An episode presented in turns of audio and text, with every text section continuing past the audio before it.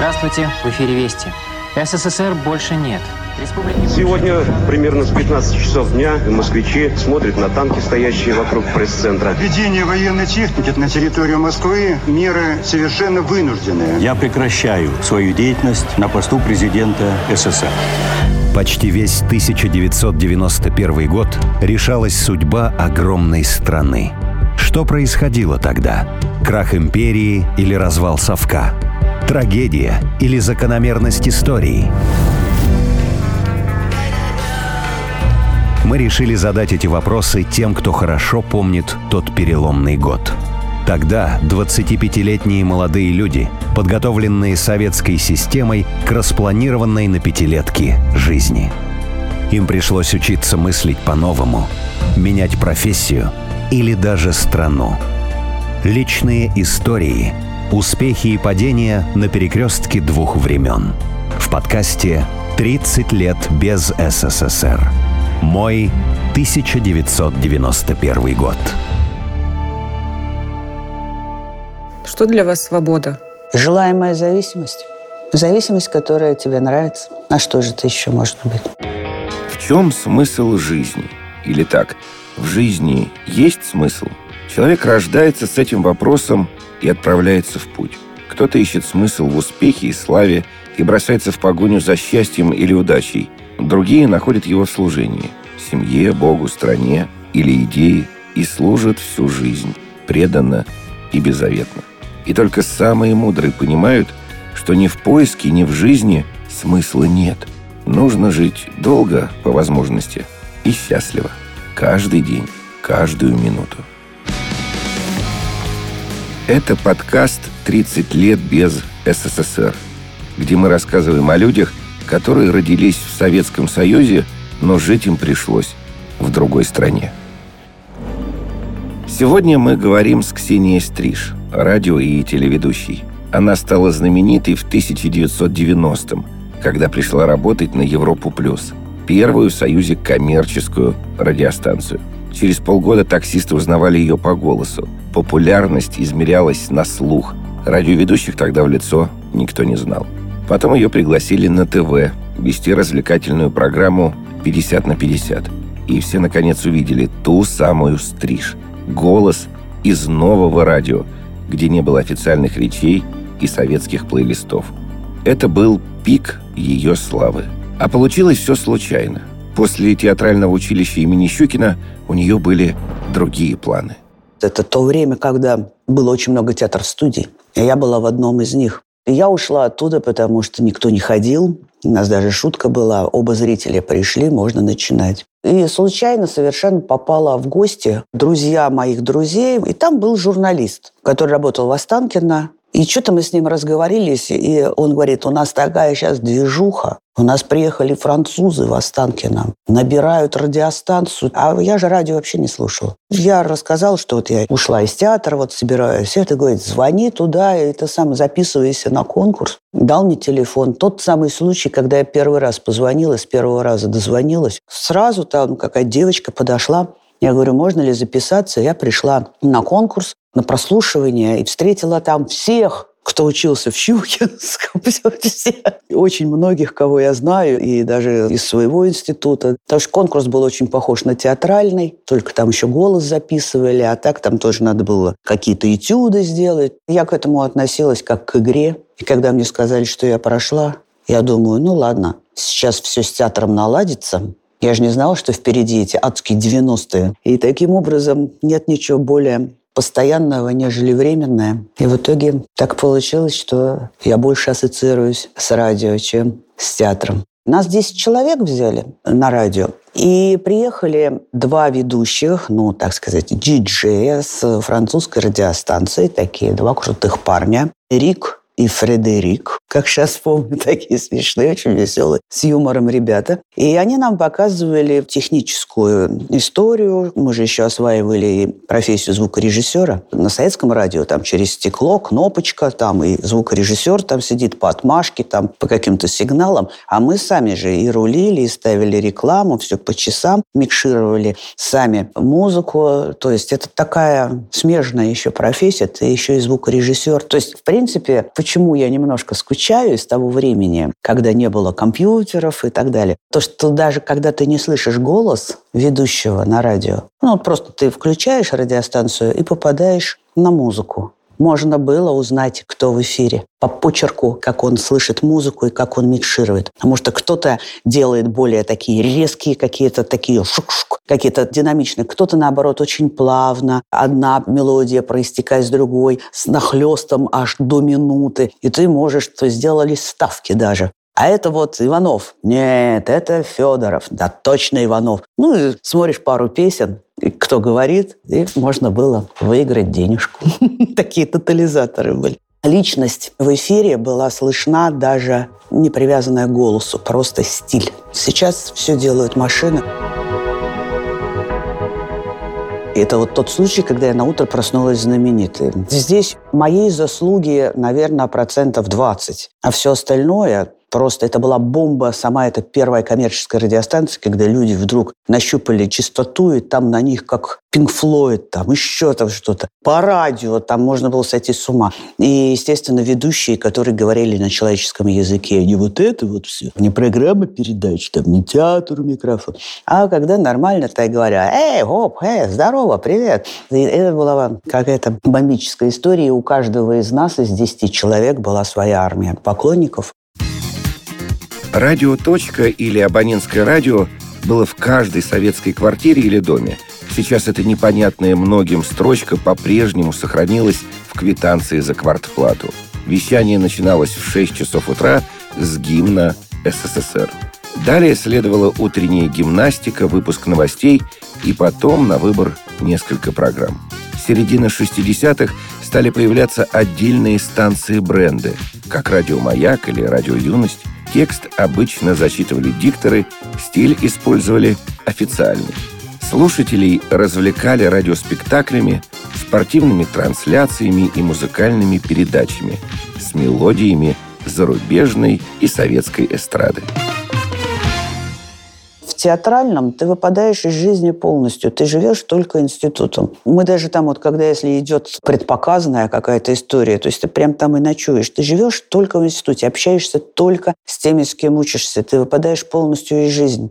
И когда я вдруг попала на Европу, и когда там надо было мне ставить песни какие-то, их надо было узнать, я понимаю, что что-то я слышала, это, и они смотрят, говорят, я, по-моему, только Майкл Джексона отгадала, и Битлз, по-моему. Они говорят, а как, где вы живете-то, почему? Это самое, говорит, нет, я просто артистка, а у нас совсем все другое, мы живем в другом мире, жили абсолютно. И какие-то новинки музыкальные, то, что, ну, сейчас говорят в тренде, а тогда там, что модно, не модно, мы вообще выпадаешь, ты живешь в другом совершенно мире, именно когда учишься. Здесь есть и какая-то защита, и беззащитность тоже потому, что если ты как-то очень успешен в институте, и на тебя делались ставки, а потом, когда ты его заканчиваешь, ты оказываешься, что никому не нужен, потому что 88 год, когда мы заканчивали театралку, он, у нас даже показов не было, то есть обычно организовывают показы. Все у нас сами как договаривались, потому что артисты никому нигде не были нужны. У нас там 3-4 человека устроились в театр под какие-то роли, а все остальные, кто устраивался, просидели там год где-нибудь в буфете, и потом ушли шли, кто куда. Молодое поколение конца 80-х, начала 90-х, как они одевались? Что было тогда в тренде? Вообще слово «тренд» уже тогда существовало? Можно было по одежде определить принадлежность человека к той или иной субкультуре. Рок-музыка, диско-музыка, диско-музыка, такие выбривались височки, черный галстучек, белая рубашечка, черные брючки бананы – Modern Talking.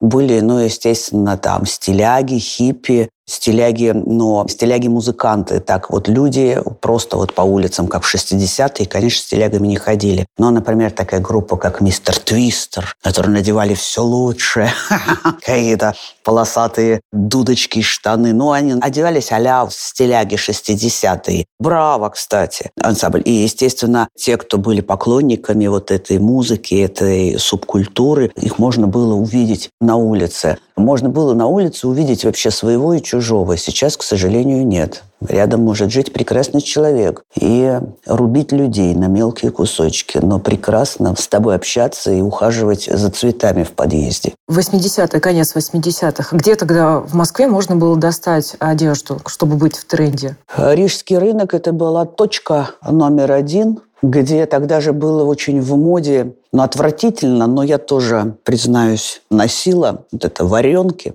На рижском рынке, в принципе, можно было какую-то приличную куртку купить, там, джинсовую или вельветовую или что-то, и какие-то джинсы. Это 80-е. Раньше-то были вот, когда фирменные вот толкали, это на беговой был толчок, но это поколение старше меня маленько. Вот они там одевались и все, и там именно форцовщики были. А здесь нет, это же перестройка, здесь уже был самопал. Здесь были люди, которые сами шили, сами вот это вот все, там развивалось уже частное предпринимательство. Варенка – это джинсы с неоднородной окраской. Достать их было сложно, поэтому многие варили штаны дома. Чтобы превратить темную ткань в светлую, джинсы бросали в большую кастрюлю или ведро, добавляли хлорку и кипятили. Иногда примешивали соду. Чтобы окрас был неравномерным, джинсы нужно было скрутить узлом – еще можно было сварить куртку, юбку или майку. Каждая вещь получалась авторской. Повторить такой рисунок было невозможно. Перед тем, как Советский Союз распался, чувствовался дефицит во многом и в продуктах, и в каких-то товарах, и вещах. Вы ощущали его? Мне несказанно повезло. Спасибо дружественной Франции и радиостанции, потому что, конечно, я видела, чем занимались мои коллеги-артисты, когда они и на рынках торговали, и занимались, возили вещи из Китая, там, из Турции, откуда-то вот это все, какой-то перепродажи. Как-то крутились. Кто-то бомбил там, кто-то чего-то строил. И очень много людей, конечно, сгинуло талантливых, прекрасных людей. Нам же повезло несказанно, я имею в виду наша компания, эти 10 человек. Ну, в данном случае я за себя говорю. Мы жили как у Христа за пазухой. Мы очень хорошо получали, когда в театре получали 120-110 рублей. Мы получали 500 на радио. Это были бешеные деньги. Плюс у нас была полностью медицинская страховка. У нас были вечеринки с французскими шампанскими, с какими-то сырами, со всеми все. Кто-то ездил во Францию. У нас была фердиперзовая абсолютно студия. То есть мы были фирменные люди. Я снимала потрясающую квартиру. Я могла себе позволить что-то купить. И я себя хорошо чувствовала в 90-е. Но кроме того, мне же еще счастье привалило. Я же в 92 году встречаюсь с Андреем Макаревичем. У нас с ним получается роман. И я переезжаю к нему в шикарный загородный дом. И вообще я в шоколаде. Я работаю на радио, я работаю на телевидении, я живу с Макаревичем. Полный дом гостей, интересных людей, вино рекой, продукты. Для меня 90-е годы вообще пролетели. И у меня пик популярности, и я вообще беды не знала. Никаких бандитов, никаких крыш, никакого голодания. Поэтому, когда вот говорят «шальные 90-е», я говорю, не знаю, мне грех жаловаться. Хотя я видела, что вокруг был кошмар. Но меня ангелы-хранители как-то вот оградили, и у меня ничего плохого в 90-е не произошло. Про лихие 90-е сегодня говорят часто. Обычно вспоминают про бандитизм, обвал рубля, рост цен и бедность населения. Еще ностальгируют по свободе и демократии, которые были при Борисе Ельцине. Те, кому сейчас 20, устраивают дискотеки в стиле 90-х. Покупают малиновые пиджаки, цепи и танцуют под хиты группы «Комбинация» и «Иванушек Интернешнл». В общем, для каждого 90-е – это своя эпоха и своя вечеринка.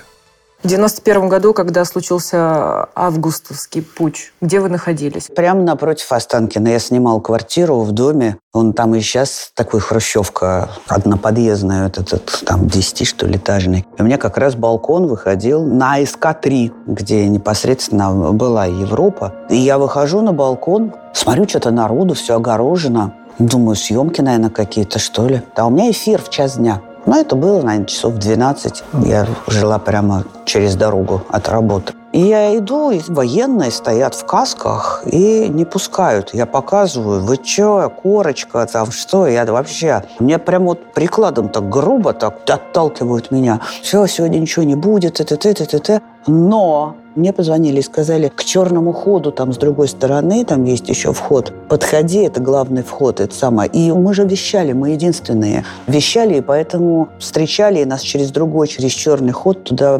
проводили, и также выводили. И мы продолжали вещать, музыка. Мы, правда, практически не говорили. Сказали так, чтобы не раздражать, ничего. У нас музыка играла, и там по-разному, кто писал, там, кто звонил, говорил, как вы можете, страна меняется, и все, у вас тут хихи-ха-ха, у вас тут музыка. На что я помню, я сказала, да не работает это ж проще всего сидеть сейчас, водку пить там этого Белого дома. Хорошо бы так вот работать. Я не позиционер, не оппозиционер, не либерал, не демократ, не республиканец, ничего. Но я могу сказать, что моя совесть абсолютно чиста. Я ни в одной кампании президентской не участвовала. Я не говорила ускорение, перестройка и вот это все. Я не за этот голосу или проиграешь, какая-то была. Люди поездами ездили. Я была единственный человек, кто только вот из всех, кто сейчас говорит за, против и так далее, все они обогатились и золотились на ельцинской программе. И я не провела ни одного концерта, я не проехала ничего вообще. Я была к этому совершенно не причастна. Я никогда не стояла на этих броневичках. Я никогда не говорила «Путин наш президент», «Россия вперед». Я никогда не кричу «Навальный Вселенной спасет этот мир. Абсолютно нет. И я сижу и созерцаю.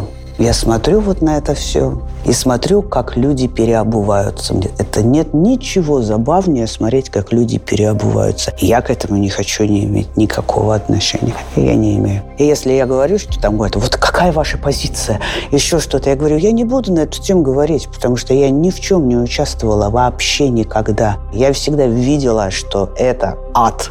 Это те самые качели, на которые не надо садиться.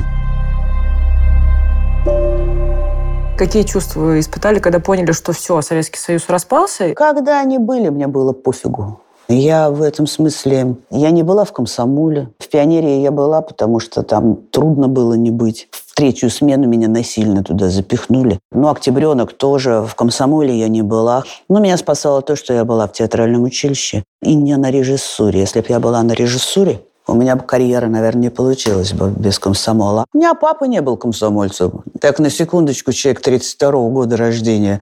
У нас это семейное. Я не преклоняюсь перед Западом. Я просто считаю, что нужно заниматься собой. Надо заниматься своим любимым делом, собой, если каждый человек на этой планете будет, как в «Маленьком принце», проснулся утром, полей свою розу, убери свою планету. Если вот каждый будет заниматься тем миром вокруг себя, то все будет очень хорошо. И не будет ни войн, ни зависти, ни грязи, ничего. Я не знаю, как это называется с научной точки зрения, моя позиция. Анархизм, наверное, да, кто-то скажет, но не думаю. Самое беспонтовое, что может быть, это дворовый патриотизм и какие-то баррикады. Я помню, как я ссорилась с французами, возвращаясь с радио, потому что мы обязательно должны в общественных местах были появляться в майках, где было написано логотип Европы плюс, и в жутких совершенно бейсболках. Они были мало того, что чудовищно пошиты, и как пионеры, как школьная форма. Вот взрослые люди, у кого-то там семьи, дети, у кого-то внуки, там мы взрослые люди уже абсолютно, мы не подростки в пионерском лагере. И нас заставляли вот это вот носить, и я прямо сопротивлялась, и я сказывалась даже больной на какие-то мероприятия, я не приходила, чтобы только не надевать вот эту вот фигню. Я вообще не люблю вот эти кухонные разговоры, как руководить страной, как лечиться, как играть в футбол, как снимать кино. Вот это я терпеть это не могу. У меня прям аллергия на это. Такая трата жизни на фигню, вот, размен на пятаки. Каждый должен заниматься своим делом. А что языками тереть? Хочется языком тереть, иди на радио работай. О чем мечтала 25-летняя Ксения Стриж? Я не знаю, мечтала я вообще. Мне всегда очень клево жить. Вот нет ничего круче Вот вообще нет ничего круче. Общаться с людьми, жить, кататься по свету, общаться с прекрасными людьми с какими-нибудь, посещать какие-то интересные мероприятия, заниматься любимым делом. Я вообще мечтаю, если честно, о каких-то таких вполне себе житейских вещах. Я получал удовольствие от жизни. Я считаю, что это как? Можно назвать это, что человек плывет по течению, а есть просто, что он живет. Что это какой смысл жизни, его нету. Вот надо просто понять, что смысл жизни в самой жизни. Больше его нету. Надо встретить своих и успокоиться. Что вы не любили в Советском Союзе? За что вы не любили, может быть, Советский Союз? Так там любить-то мало чего было. Что там было хорошего? Хорошего там было только бесплатное образование, вот это вот я очень счастлива. Ну, я уж не говорю там о всяких вот этих профсоюзных путевках. Вот это вот было здорово, что можно было на 24 дня за 30 рублей а зарплата 100. Ну, раз в год можно себе, ну, 30 рублей на полном обеспечении поехать, а то и даже дешевле, если там какие-то скидки на Черное море, прекрасно отдохнуть и так далее. Вот эти вот какие-то вот такие вот льготы, да, но если даже ты супер вот где-то работаешь на севере и зарабатываешь безумно огромные деньги, тебе их не на что потратить ничего не было. Это сейчас вот ты, наоборот, берешь там взаймы, идешь, покупаешь машину, которая стоит, тебя ждет, ну, грубо говоря. А тогда ты не можешь ничего купить. Ты не можешь купить квартиру, потому что она дается государством, и ты там стоишь на очереди, ждешь. Кооператив – это если в твоем НИИ там, или где ты работаешь, в твоей организации что-то строится от этого, то ты можешь туда вступить, там, вот как ну, фильм он, Рязанова «Гараж». То есть это все большие проблемы. Даже если у тебя мешок с деньгами, ты не можешь пойти и купить там парфюм или пальто какое-то хорошее, потому что просто вот этого нет. Вот в чем ужас. В том, что все равно на все надо было доставать, чтобы прилично выглядеть. Сейчас многие говорят, там, ой, раньше люди были там добрее, раньше было то, раньше все, потому что не с чем было сравнивать. Потому что просто не с чем было сравнивать. Не добрее, а просто не было повода для зависти. Хотя и там находилось тоже. Но у вас ностальгии по Советскому Союзу нет? У меня вообще нету ностальгии даже по вчерашнему дню.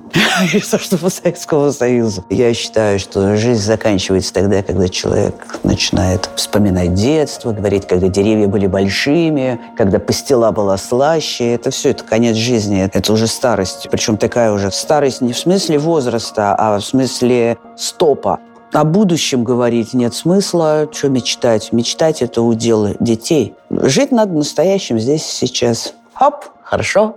Вы поработали и на радио, и на телевидении. Что лучше, телевидение или радио? Телевидение, она больше, наверное, приносит популярность. Хотя, как сказать, у меня как раз, меня стали узнавать, когда у меня не было телевидения. Меня узнавали по голосу. Я такси говорю, Пушкинская площадь. «А, Ксения Стриж, меня узнавали по голосу. То есть я доказала, что совершенно не обязательно, чтобы тебя видели, чтобы тебя узнавали. Телевидение, оно очень хлопотное, оно очень много времени забирает. Хорошо, когда прямой эфир. Я люблю прямой эфир. Телевидение очень жестоко, особенно особенно сейчас. Раньше как-то в меньшей степени это было. Вообще у нас в нашей стране мне не нравится отношение к возрасту. У нас уже все, если тебе 45 лет, все, ты куда тебя на телевидении? Куда там, да? Я уж не говорю 50, 55, но вот это не считая Познера там. Такое телевидение, оно совершенно не авторское, оно все на франшизе, все перекупленное, все эти проекты и так далее. Тусуются там 8,5 человек, мафия какая-то. Радио, оно честнее, мне оно нравится больше. Я получаю от него больше удовольствия. Там больше свободы, меньше над тобой давлеют какие-то дяди, тети и так далее, и требования. Вот это так одеться, сяк одеться, здесь у тебя морщинка, здесь у тебя прыщик. Да пошли вы в жопу. А потом еще продукт бы, если был какой-то хороший, смотреть-то нечего. Реально, просто нечего.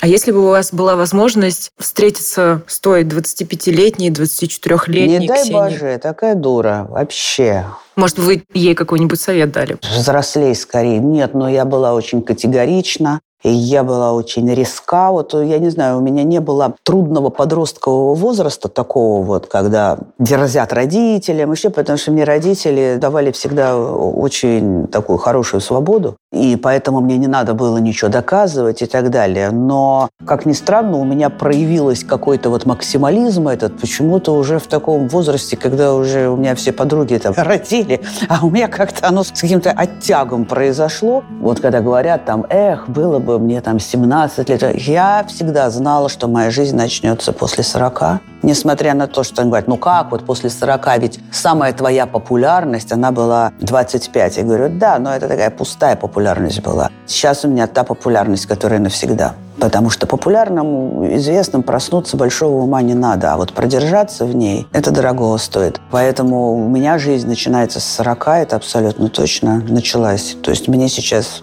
почти 15 лет. Это подкаст «30 лет без СССР», где мы рассказываем о людях, которые родились в Советском Союзе, но жить им пришлось в другой стране –